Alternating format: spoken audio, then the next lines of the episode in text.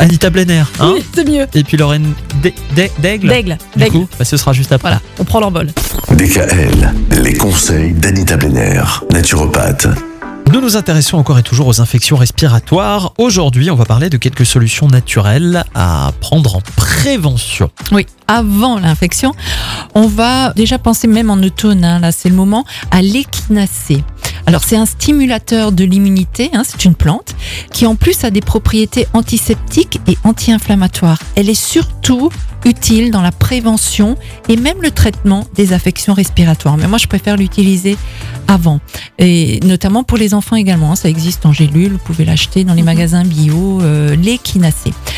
Après, il y a les huiles essentielles immunité. C'est une goutte pure d'huile essentielle de citron sur le plexus solaire chaque jour, surtout en automne. Juste une petite goutte, hop, même pour les enfants, une petite goutte d'huile essentielle pure de citron. Et en gémothérapie, on va penser au macérat de noyer qui va favoriser une bonne flore intestinale. On sait très bien que l'immunité, 70% de nos Défense immunitaire voilà, réside dans les intestins, donc le noyer, indispensable. La vitamine D, pourquoi la donne-t-on uniquement aux nourrissons et après on oublie? À partir de mi-octobre, on se supplémente et on essaie de prendre la dose quotidienne et non la dose de cheval mensuelle. Mais bon, c'est toujours mieux que rien, surtout qu'elle est remboursée, celle-ci, hein, Oui. l'unique dose. Mais moi, je préfère qu'on la prenne tous les jours et qu'on prenne la dose adéquate. Elle est notamment donnée en, sous forme d'huile, parfois euh, Oui. en ampoule. Tout à fait. Oui. Alors en ampoule pour la dose de cheval, sinon chez moi c'est des gouttes d'huile qu'on met euh, soit sur un morceau de mie de pain ou directement sur la langue.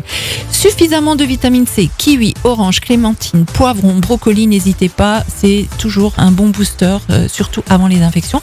Et une cuillère à café de miel tous les jours, que ce soit le miel de thym. Alors surtout celui-là, il est idéal pour la sphère ORL. On pense également à la propolis hein, et ainsi que la gelée royale. On va le plus souvent en extérieur se promener et surtout en forêt. À cette époque de l'année, les arbres sécrètent les fameuses phytoncides qui les défendent contre les virus et champignons indésirables et ces particules sont inhalées par nos voies respiratoires et stimulent ainsi nos défenses immunitaires. Donc allez vous promener en forêt, c'est très important. Ah voilà. Demain, qu'est-ce qu'on fait si jamais on a attrapé une infection euh, respiratoire, Respiratoire. Le curatif, oui, Mais toujours naturelle, toujours. bien sûr. À demain.